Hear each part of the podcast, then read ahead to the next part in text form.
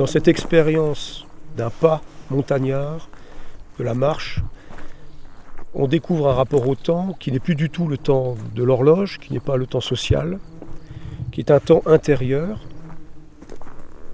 Ce temps social s'est dissous.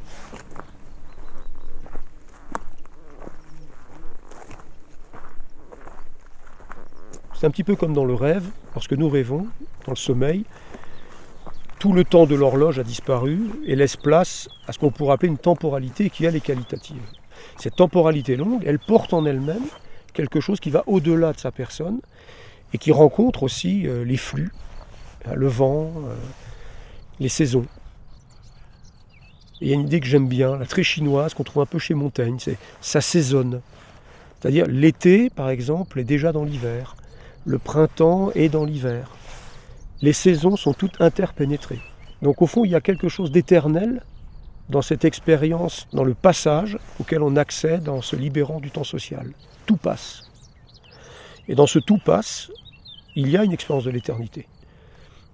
Mais bien sûr, ce n'est pas l'immortalité, hein, c'est un rapport au flux de la nature euh, avec lesquels on peut coïncider momentanément. Ça implique de rompre, par exemple, certains ne peuvent pas faire ça, hein, de rompre avec euh, toute idée euh, de performance. Ce dont je parle, ce n'est pas du tout une marche sportive.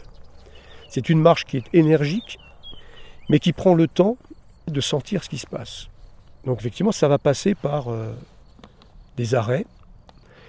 Et pour ma part, j'intègre par exemple la sieste au sommet. Pour moi, ça fait entièrement partie de cette expérience de la marche. C'est-à-dire, euh, je marche et je démarche, si j'ose dire. Je cesse le mouvement de la marche et quelque chose continue de se passer à ce moment-là, que l'on peut accueillir et qui euh, laisse place à autre chose. Il y a effectivement une lenteur qu'il faut accepter. Et donc ça suppose de s'appauvrir, hein. ça suppose d'en exiger moins, d'être plus doux avec soi-même et plus doux avec ce que l'on est capable de sentir.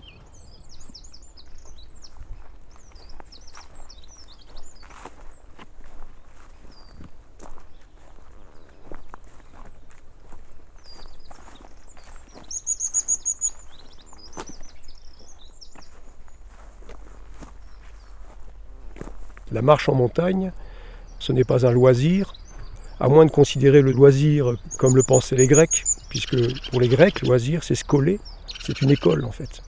Loisir, scoler, école. Et au fond, le loisir est formateur.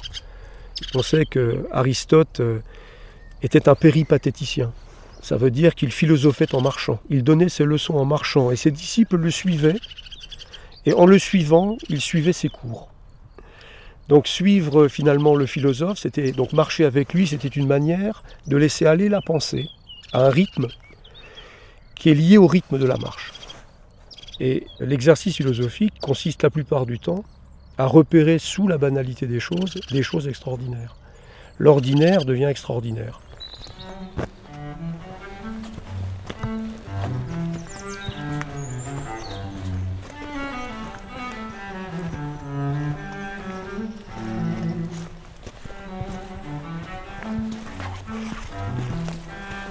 Demander est-ce que est qu'à vélo on peut faire cette expérience, est-ce qu'en voiture on peut faire cette expérience? Je crois que c'est possible, mais il me semble que euh, le vélo exige cette attention constante qu'on a évoquée. Et cette attention constante, cette intentionnalité, à mon sens, vient sans doute un peu parasiter le mouvement naturel de la pensée. Il faut faire tout le temps attention. Il y a des obstacles, on va vite, on est vite en danger. Alors que la marche est plus lente, elle est plus adaptée, on s'arrête, on fait des pauses, on respire. je crois qu'elle est plus en phase avec le mouvement de la pensée. Quant à la voiture, euh, aux engins mécaniques, j'aurais tendance à dire que facilite davantage l'oubli, c'est-à-dire une forme de rêverie dans laquelle on perd le rapport à la sensibilité, hein, au profit de l'imagination, au profit euh, de représentations, de souvenirs qui sont souvent très parasites.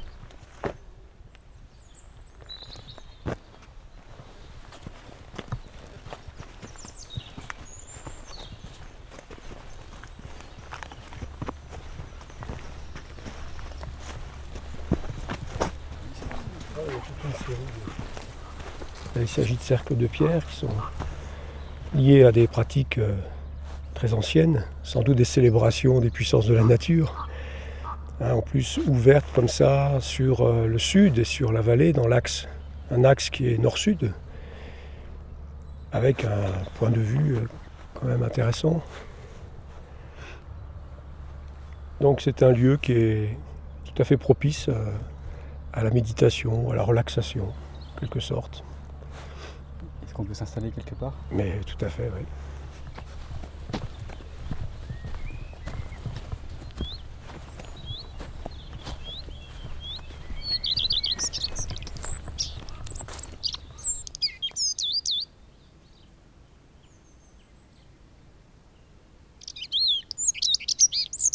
Quand on marche en montagne, d'abord, le paysage est barré. Il est barré par de multiples obstacles naturels, la montagne elle-même, les arbres, la forêt.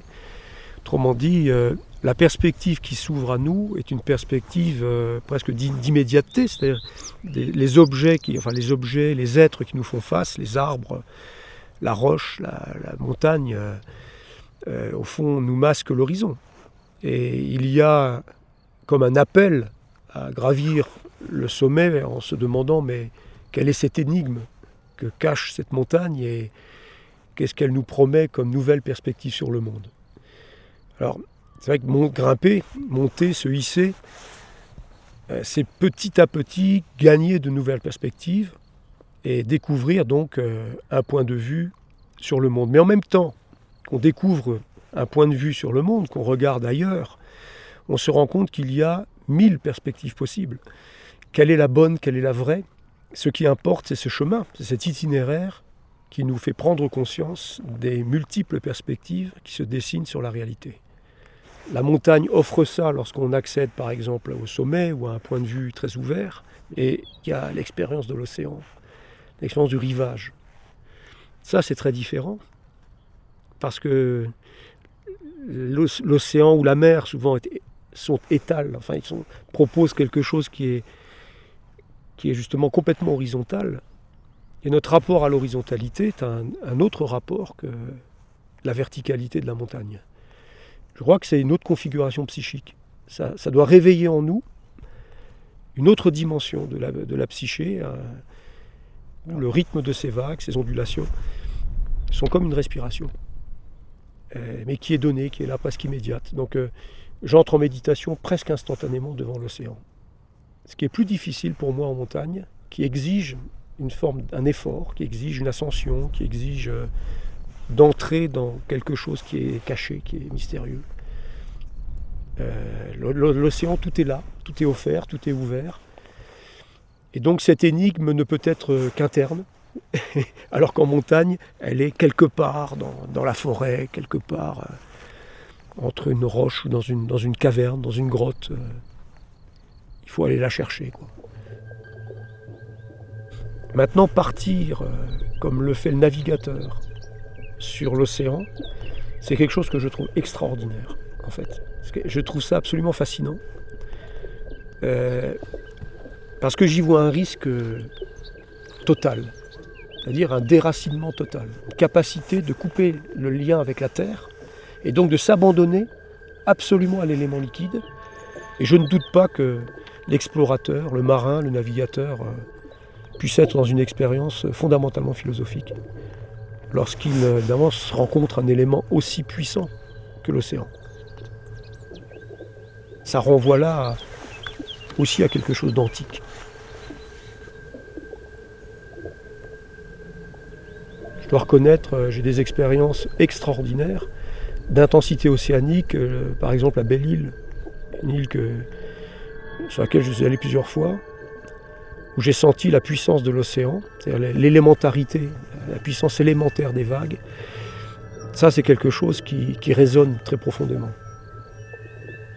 C'est très immédiat, c'est quasi instantané. Je suis happé par la puissance de l'océan, alors que la montagne est magnétique au sens où j'ai besoin de la rencontrer, il faut que j'y aille. L'océan, je reste à distance. Je, trouve, euh, peut-être est-il trop grand pour moi, trop puissant, trop fort. Disons que je ne dois pas avoir le pied marin. je ne me conçois pas de ne pas pouvoir marcher. Je serais bien malheureux si on me coupait les jambes.